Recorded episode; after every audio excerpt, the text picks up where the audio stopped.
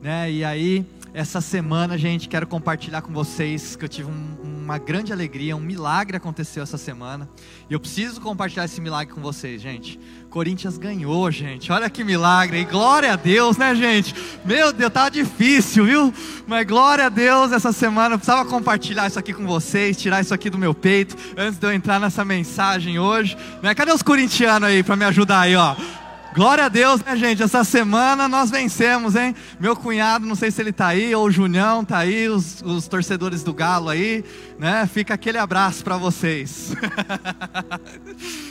Vamos lá, gente. Queria entrar na mensagem de hoje. E o tema da minha mensagem de hoje eu quero falar que a sua falha, ela não te define. Uma coisa que eu entendo que é muito importante para todos nós é a autoconsciência. Né? A autoconsciência, ela é uma das coisas que eu falo que é uma das coisas mais importantes para qualquer ser humano. Se você não tiver uma boa autoconsciência de quem você é, das características que Deus colocou na sua vida, tanto as boas quanto as ruins, é muito difícil você conseguir avançar, ter algum tipo de crescimento ou amadurecimento.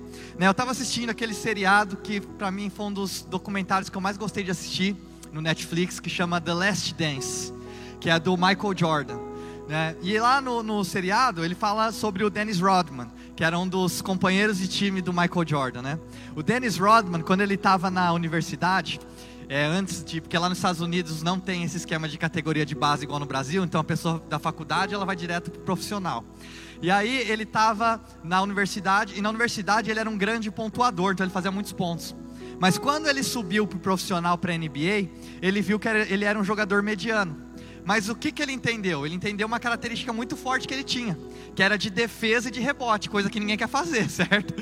E ele se tornou o maior reboteiro da história do estado da, NBA. Um dos maiores reboteiros, aí, nem sei se existe esse termo reboteiro, mas os números dele, ele é um dos maiores defensores e cara de rebote na história da NBA.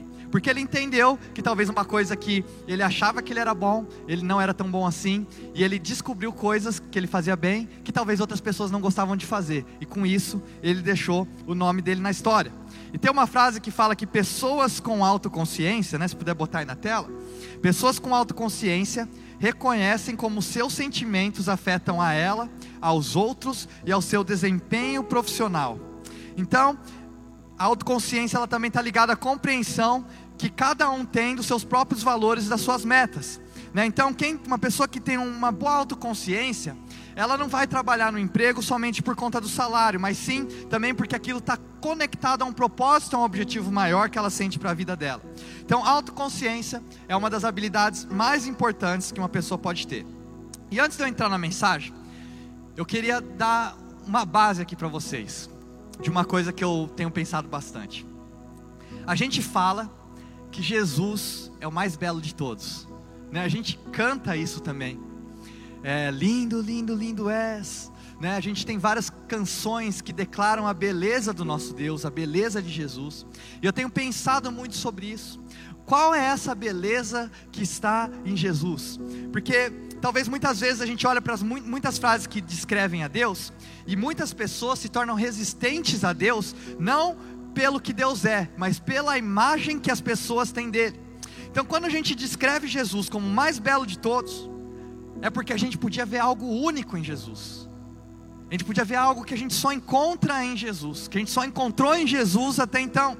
E quando Jesus andou aqui na terra, a gente pôde ver uma pequena amostra de quem Deus é. Deus, ele é invisível, a gente não consegue ver Deus.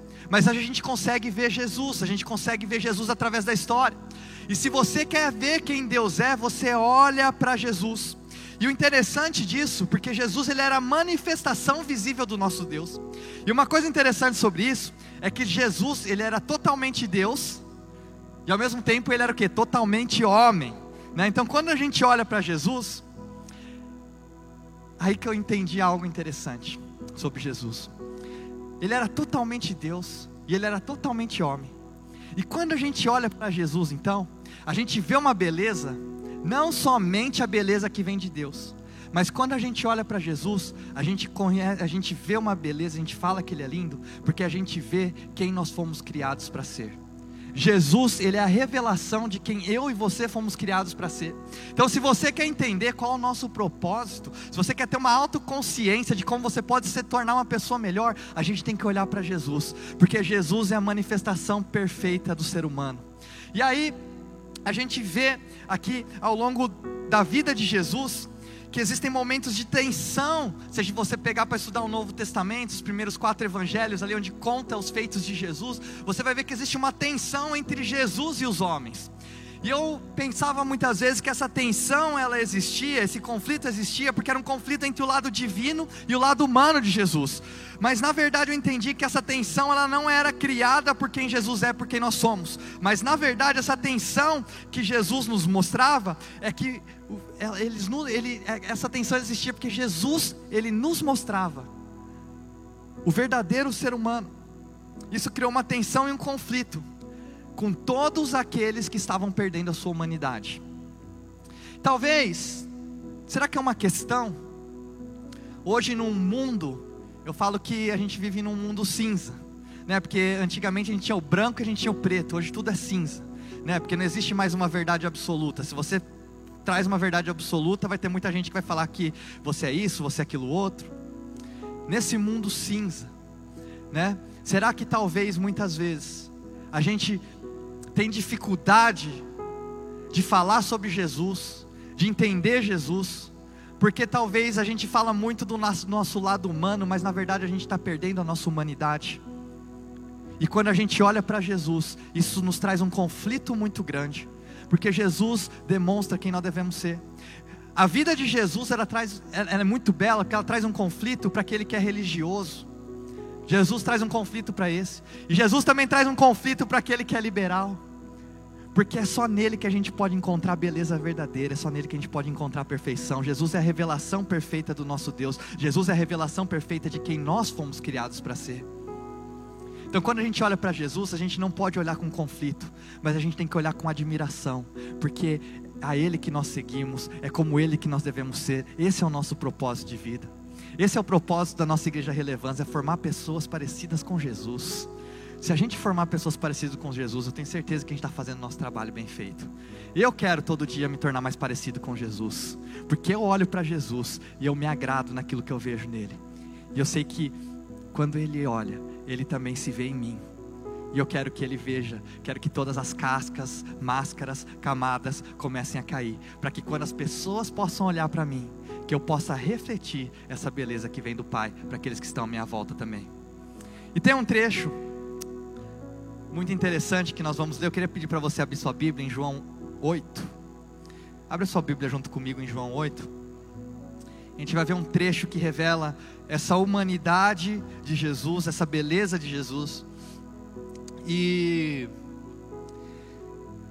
nós vivemos num mundo hoje onde todo mundo, quando você está abrindo sua Bíblia aí, João 8, todo mundo gosta de tirar foto, não é verdade?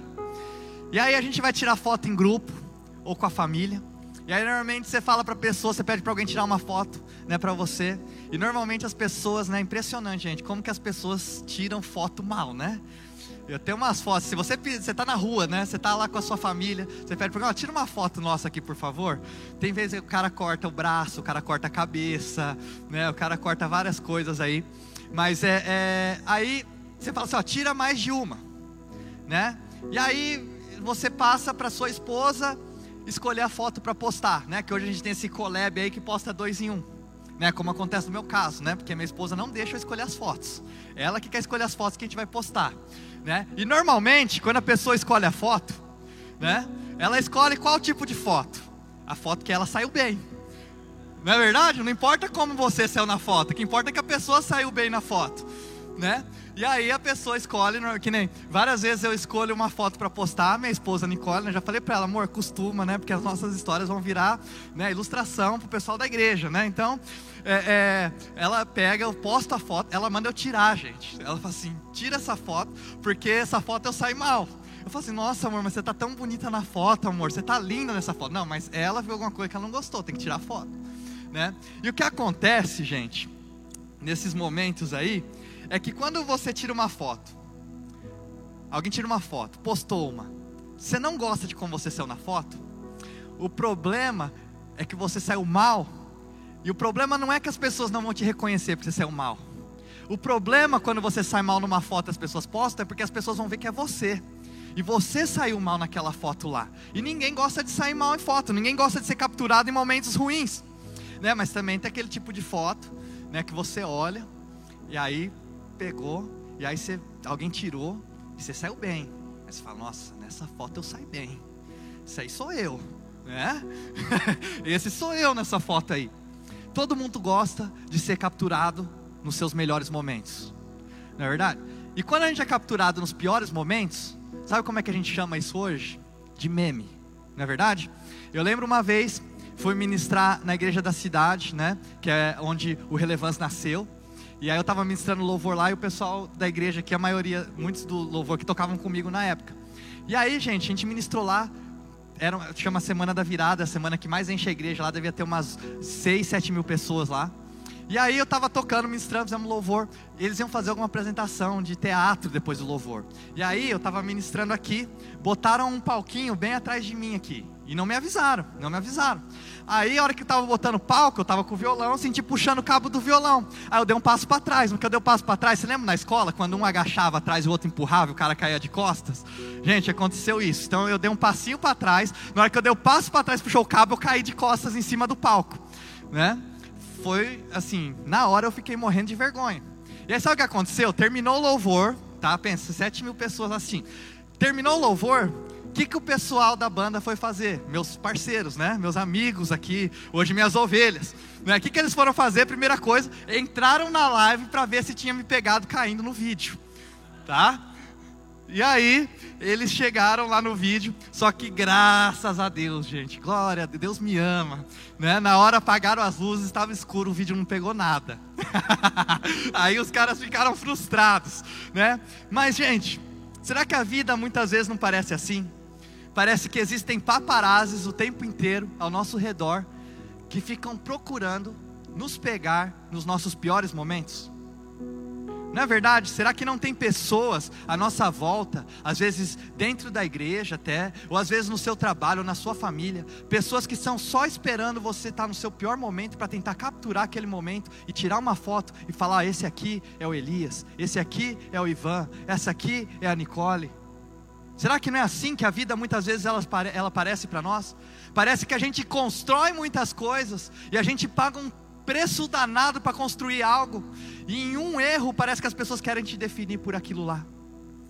E a gente vai ver uma história aqui em João 8, num momento na vida de um indivíduo que talvez está para ser capturado e marcado pelo pior momento da vida dessa pessoa. Talvez é, é, é, é ela quer ser, eles querem definir ela pela pior escolha que ela já fez. E ainda para piorar a situação, Deus aparece naquele momento lá. Encontra essa mulher totalmente nua, sem nenhuma dignidade, sem ter para onde fugir ou se esconder. Vamos ler esse texto juntos? João 8, 1 a 11, fala assim: Jesus, porém, foi para o Monte das Oliveiras. Ao amanhecer, ele apareceu novamente ao templo, onde todo o povo se reuniu ao seu redor e ele assentou para ensiná-lo. Os mestres da lei e os fariseus trouxeram-lhe uma mulher surpreendida em adultério. Fizeram-na ficar em pé diante de todos, disseram a Jesus: Mestre, essa mulher foi surpreendida em ato de adultério. Na lei, Moisés nos ordena apedrejar tais mulheres. E o Senhor, o que diz? Eles estavam usando essa pergunta como armadilha, a fim de terem uma base para acusá-lo. Mas Jesus inclinou-se e começou a escrever no chão com o dedo. Visto que continuavam a interrogá-lo, ele se levantou e lhes disse: Se algum de vocês estiver sem pecado, seja o primeiro a tirar a pedra nela. Inclinou-se novamente e continuou escrevendo no chão. Os que ouviram foram saindo um de cada vez, começando com os mais velhos. Jesus ficou só com a mulher em pé diante dele.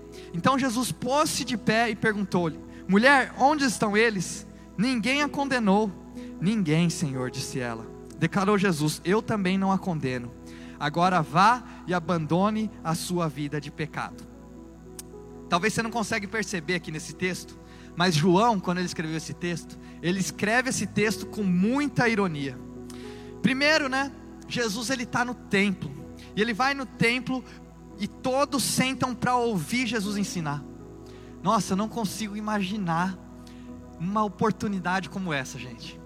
Pensa uma oportunidade de você poder sentar aos pés de Jesus e ele poder ensinar e ouvir Jesus falar sobre o que está no coração dele. Sabe, você poder, olha que privilégio, pensa você poder sentar Jesus em carne, você sentar na frente dele, e aí você fala: Jesus, fala alguma coisa, nos ensina alguma coisa, fala aquilo que está no seu coração. Nossa, acho que ia ser um momento incrível, talvez um momento transformador, talvez um momento mais importante das nossas vidas, ter uma oportunidade como essa, né? Porque eu não sei você, mas talvez muitas vezes as minhas conversas com Jesus elas são muito rápidas, né? Talvez muitas vezes Jesus me abençoa nisso, ou Jesus abençoa aquilo outro que eu estou fazendo, ou Jesus eu preciso disso, ou Deus o que, que você precisa de mim, né? Mas como seria incrível será sentar aos pés de Jesus e poder ouvir Ele falar o que tivesse no coração dele. E João pinta essa imagem para nós, onde Jesus vem ensinar no meio do templo de Deus no meio da cidade que se diz a cidade de Deus, que é Jerusalém. E Jesus prega para o povo que é chamado povo de Deus. Mas uma coisa estava faltando naquele lugar. A presença de Deus ela estava ausente naquele lugar lá. Mas Jesus agora pisa no templo. E Deus, ele começa a ensinar naquele lugar. E de repente, no versículo 3, no versículo 4, fala para nós: os mestres da lei e os fariseus trouxeram-lhe uma mulher surpreendida em adultério. Fizeram-na ficar em pé diante de todos. Mestre, eles falam. Então, enquanto Jesus estava ensinando, enquanto Jesus falava sobre a vida e Jesus nos ensinava sobre o reino, aqui está a primeira ironia desse texto. Os estudiosos da lei interrompem Jesus. E como é que eles chamam Jesus? A ironia já começa aí, porque eles falam mestre mas na verdade eles eram os mestres da lei. Então eles já estavam sendo irônicos, eles interrompem Jesus com sarcasmo nesse momento. Eles não queriam aprender nada com Jesus, eles queriam, na verdade, ensinar para Jesus uma lição. Mas eles chegam com sarcasmo e ironia e falam: Mestre. Aí eles falam assim: ó, na lei, de versículo 5, falam: Na lei, Moisés nos ordena apedrejar tais mulheres, e o Senhor o que diz. E aí é como se Jesus precisasse saber o que estava escrito na lei. Eu acho que na cabeça de Jesus nesse momento passa. Eu sei o que está escrito na lei, fui eu que escrevi a lei, e não só eu escrevi a lei, como eu sei a lei, como eu sou a lei. Então Jesus, ele não precisa que eles falam para ele o que está escrito na lei. E aí, João, ele quer ter certeza que a gente não perca que o que está acontecendo nesse texto é um sarcasmo. Né? Sabe quando alguém chega para você e fala, ah, vou te dar um soco? Você fala, ah, pode dar né, ou, né, tô, eu não vejo a hora de você me dar um soco. Aí você tem que falar assim, é brincadeira, viu? Né? É, é, João meio que ele faz isso, ele está trazendo ao pé da letra a explicação do sarcasmo.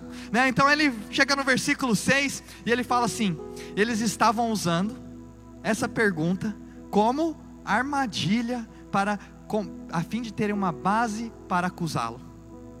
Eles queriam pegar Jesus numa armadilha. Esses homens, eles foram com o intuito de provar que Jesus não era quem ele dizia que era. E aí eles falam: na lei, Deus nos diz para fazer isso. Então eles estavam usando uma situação como base para deixar Jesus em uma sinuca de bico. E aí fala assim: vamos ver o que, que ele vai fazer agora. Vamos ver se ele vai seguir a lei. Né? Esses homens estavam tentando usar o nome de Deus para tentar enganar o próprio Deus. E o que me impressiona nesse momento é que esses homens eles não tinham nenhuma humanidade em relação ao valor dessa mulher.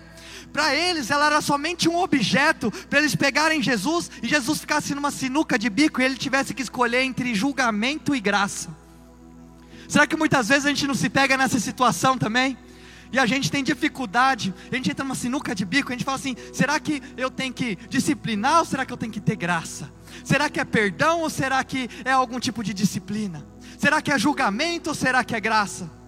E eles fazem essa mulher ficar de pé na frente de todo mundo, e eles falam: Mestre, essa mulher cometeu um adultério. E talvez esse seja um dos piores dilemas da humanidade, porque a gente está o tempo inteiro tentando capturar uns aos outros nos piores momentos.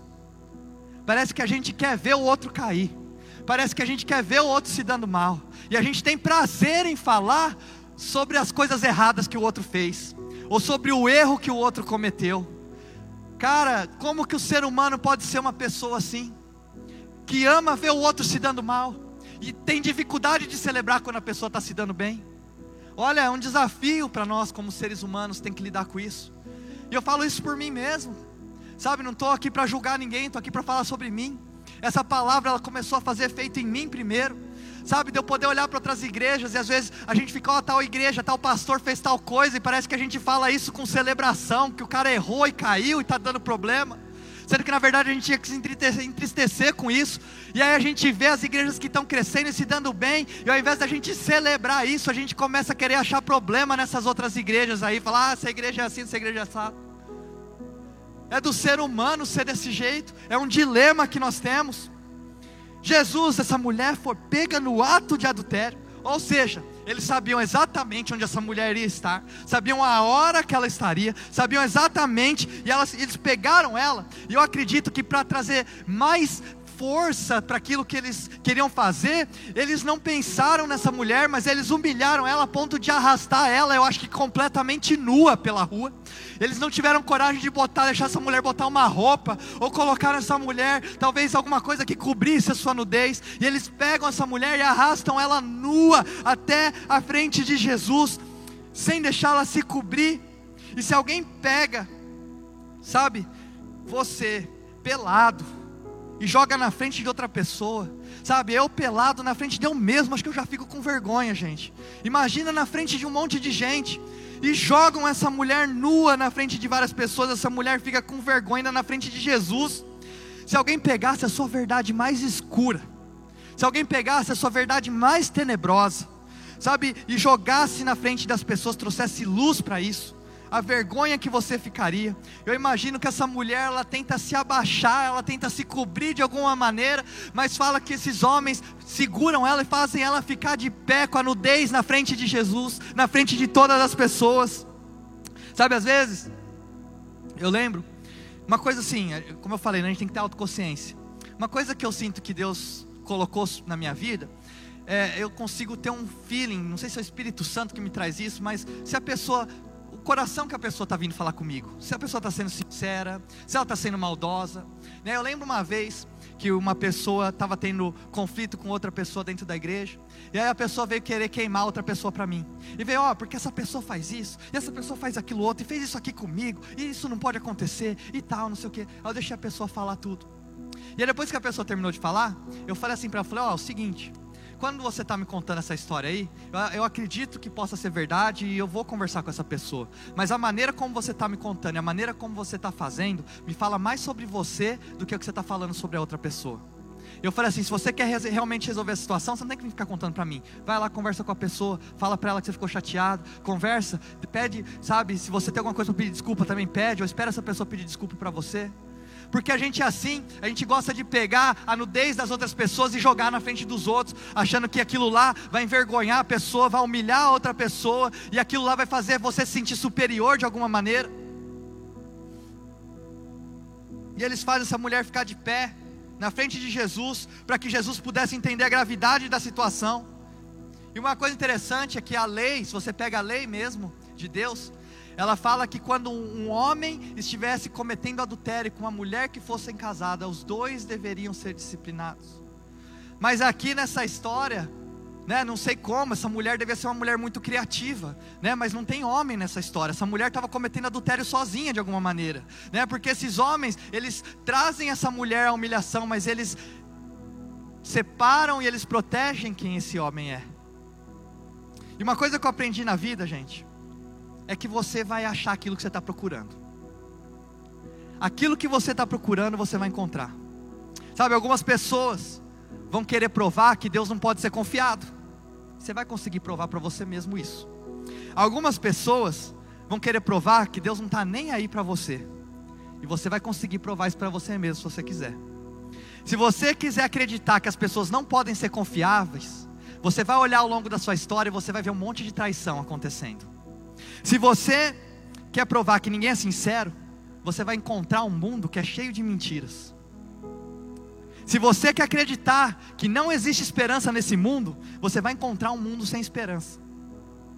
Então eu te garanto que o que você quiser provar para você mesmo, você vai conseguir. Mas sabe o que é o incrível disso aqui também? Que nesse mesmo mundo, se você acreditar que, vale, que existem pessoas que vale a pena amar, você vai encontrar pessoas que valem a pena ser amadas. Nesse mesmo mundo, se você tiver intenção de encontrar pessoas que podem ser confiáveis. Você vai encontrar pessoas que você pode confiar. Nesse mesmo mundo, se você quiser encontrar e você tiver intenção de conhecer um Deus que é bom, você vai experimentar a bondade de Deus.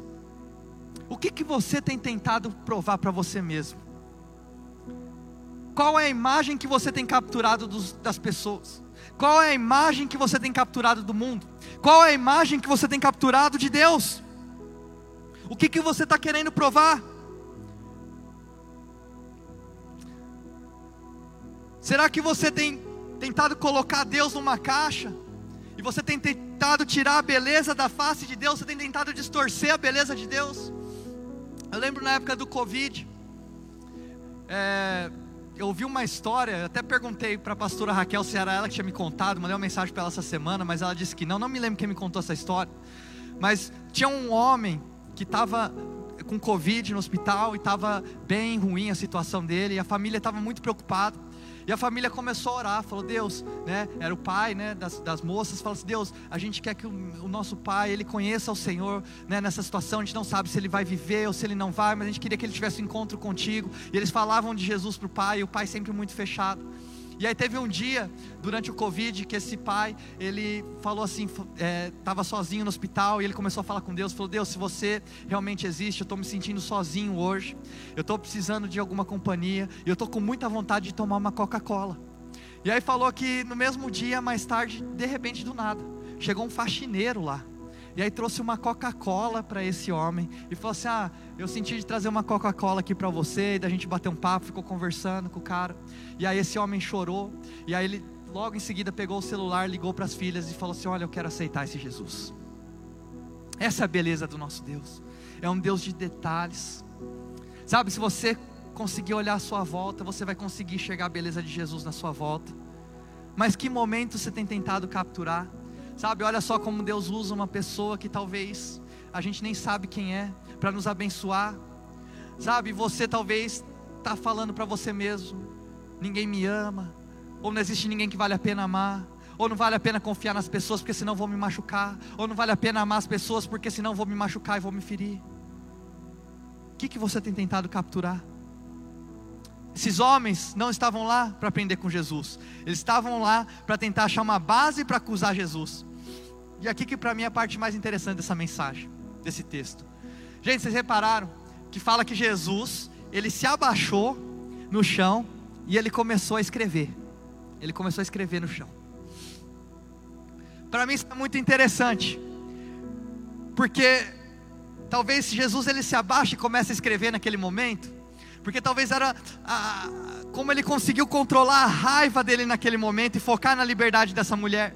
E aí o trecho fala que Jesus estava escrevendo no chão, e quando ele está escrevendo, esses homens continuam ali, e aí Jesus, e aí Jesus, e Jesus se levanta. E João trata esse termo, ele fala: Jesus se levanta com autoridade, ele se posiciona na frente dessa mulher. E Jesus ele se levanta e ele começa a falar com esses homens. Ele fala: qualquer um de vocês que não tem um pecado, joga uma pedra nessa mulher. E eu não sei, gente, vocês conhecem algumas pessoas que são tão presunçosas aí, orgulhosas. Você fala assim: taca uma pedra se você nunca errou, se você não tem um pecado. De repente, pá, você vai tomar uma pedrada, né? Porque tem gente que é assim, não é verdade? Eu falo, gente, as pessoas mais difíceis de trabalhar são, não são as pessoas que erram, mas são as pessoas que não conseguem enxergar suas próprias falhas, que não conseguem enxergar seus próprios erros. Sabe, isso não é uma crítica, parece que enxergar um erro é uma humilhação, e na verdade não é. Sabe, e aí é, é, é, as pessoas não têm autoconsciência nenhuma, a gente tem que tomar cuidado de quem que a gente coloca as pedras nas mãos, porque como que a gente explicaria o modo como a gente julga uns aos outros o tempo inteiro, como a gente condena uns aos outros o tempo inteiro, ou como a gente quer capturar a imagem das pessoas pelos piores momentos. Eu já entrevistei algumas pessoas, gente, já entrevistei. Que eu cheguei para a pessoa e a gente conversando. E eu falei assim para a pessoa, agora me fala, a pessoa falando várias coisas boas que ela faz, que ela tem. Aí eu perguntei assim, mas me fala uma coisa negativa sua, uma falha que você tem. E a pessoa assim, literalmente falou isso para mim, eu não tenho falhas. Não tenho falha. Aí eu falei assim: deve ser muito solitário para essa pessoa, né? Viver num mundo onde todo mundo é incompetente, onde todo mundo falha, onde o chefe dela falhou, onde o líder dela falhou, o pastor dela falhou, onde a igreja falhou, onde a empresa falhou, onde a família falhou, onde Deus falhou, mas é uma pessoa que nunca falha. Deve ser extremamente solitária estar num mundo como esse. né? E eu tive um momento também em que a gente estava passando por um, um, momento de crise. E aí juntaram algumas pessoas para quererem é, falar mal de mim. E aí é, eu pensei, Deus, o que, que eu faço? Aí eu sentei com essas pessoas e eu comecei a falar assim, ó, me falam o que, que vocês estão chateados. Eu deixei essas pessoas falarem. E aí eu ouvi tudo que essas pessoas falaram. E eu pedi perdão para elas. Falei, olha, me perdoa se você está se sentindo dessa maneira. E aí depois disso, eu perguntei assim, mas e vocês? Vocês têm alguma coisa também que vocês acham que vocês erraram? E ficou todo mundo quieto, ninguém falou nada. Aí eu comentei com o meu líder que me acompanhava na época. Eu falei, ó, oh, aconteceu isso, tal, não sei o quê. Aí ele falou, ah, eu duvido. Eu falei, ele falou, então vamos marcar de novo. Eu falei assim, não, mas pô, de novo, né? Porque é uma beleza você ouvir as pessoas falando mal de você, né? né? Todo mundo ama isso daí, né? Mas eu falei assim, tá bom, então já que você quer, vamos. Aí sentamos na sala. E aí, de novo, ele perguntou: o que, que vocês estão chateados? Eles começaram a falar, falar, falar. E aí eu levantei, fui um por um, apertei a mão, falei: ó, me perdoa, me perdoa, me perdoa. E aí depois ele puxou a conversa. Ele falou assim: e vocês agora? Vocês têm alguma coisa que vocês acham que vocês podem ter errado? E ninguém falou nada. Ficou todo mundo quieto. Sabe como que a gente consegue tão facilmente apontar os erros nos outros e não enxergar os nossos próprios? Então, quando Jesus ele fala: "Quem não tiver um erro, atire a primeira pedra". Gente, esses fariseus, você tem que entender uma coisa. Eles estavam acostumados a atacar pedra nas pessoas. Para ele, eles, atacar pedra era a coisa mais rotineira que existia. Eles estavam acostumados a atacar pedra num piscar de olhos. E aí Jesus, ele fala isso enquanto ele está escrevendo no chão. E João claramente não pode ver o que Jesus escreveu, certo? Porque a gente não tem nenhum escrito de Jesus, gente. Né? Imagina se a gente tivesse algum escrito de Jesus. Ou talvez imagina se Jesus tivesse escrito o livro de Apocalipse. Talvez a gente conseguiria entender com clareza aquele livro lá, na é verdade. Mas Jesus não deixou nenhum escrito para nós. E aí, gente, o que eu vou falar para vocês agora é minha opinião. Tá? Isso aqui não é algo que está na palavra de Deus, quero deixar isso claro. Porque falar, ah, o Tiago lá está falando. Não, isso aqui que eu vou falar para vocês agora é a minha opinião tá? Então Jesus está escrevendo no chão e os homens estão lá falando. E Jesus levanta e fala: ó, quem não tem um pecado atira a primeira pedra. E aí eu fico imaginando o que, que Jesus estava escrevendo naquele momento que fez aqueles homens largarem as pedras. Porque para mim não foi os dez mandamentos, aqueles homens conheciam os dez mandamentos. Para mim também não foi alguma coisa corriqueira, sabe? Ah, você não está sendo um cara bonzinho, ou ah, você não lavou a louça hoje. Minha opinião, que eu vou falar agora, eu acredito que o que Jesus estava escrevendo na terra naquele momento lá, eram os pecados daqueles homens, era o nome das mulheres que aqueles homens estavam traindo as suas esposas, Jezabel. E aí, quando Jesus levanta, e aqueles homens veem o que Jesus estava escrevendo, do mais velho ao mais novo, eles começam a largar as pedras e ir embora, porque não tinha mais lugar para esconder hipocrisia naquele momento.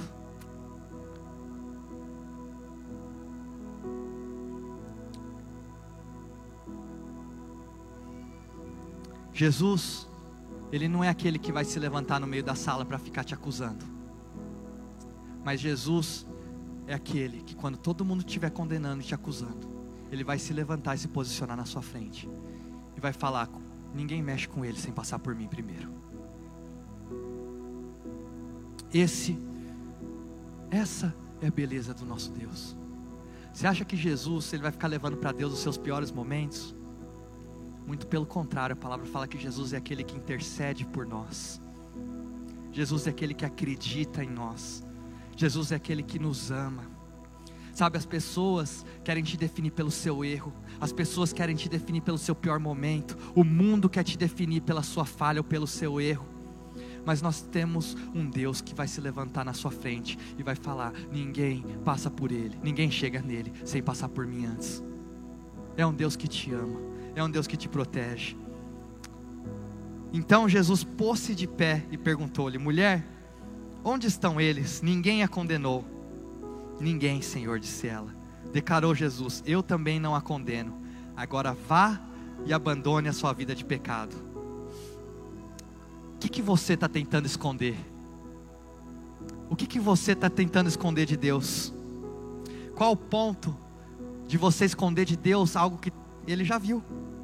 aqueles homens, eles acharam que eles iam jogar aquela mulher nua na frente de Jesus, na frente de Deus e na frente de todo mundo, mas sabe o que, que eles esqueceram? Que diante de Deus, todos nós estamos nus. Ele enxerga tudo, Ele enxerga cada detalhe da sua vida, do seu coração e da sua mente. Não tem nada que você pode esconder dele. E sabe o que, que libertou aquela mulher? Não foi a condenação. Por isso que aqui na nossa igreja a gente não acredita em ficar condenando os, os erros, mas a gente aqui acredita em vulnerabilidade. Sabe por quê? Sabe o que, que curou aquela mulher? Foi o pecado dela que foi trazido à luz. Quando você traz à luz a sua luta, quando você traz à luz a sua dificuldade, é ali que Deus vai libertar você. É ali que o Espírito Santo vai usar para libertar você. Porque hoje talvez você tenha tido dificuldades e você tem ficado preso a essas dificuldades, ou você tem ficado preso a uma imagem que aconteceu, capturaram um momento ruim na sua vida, e você tem deixado isso no escuro, e você tem dificuldade de vencer isso. E o que vai te ajudar a vencer não é alguém vir te condenar e te apontar o dedo na cara. Não, mas é você trazer à luz aquilo que você está passando. É você trazer à luz a luta que você tem passado. É você trazer à luz a dificuldade que você tem tido. E isso vai libertar você. Porque Jesus em nenhum momento ele aponta nominalmente o pecado daquela mulher. Mas Jesus faz, fala para ela: agora você já trouxe à luz, você entendeu o seu pecado, seja liberta. Vá daqui porque eu também não te condeno mais. Que a gente seja uma igreja de família, de irmãos que são vulneráveis uns com os outros, não é?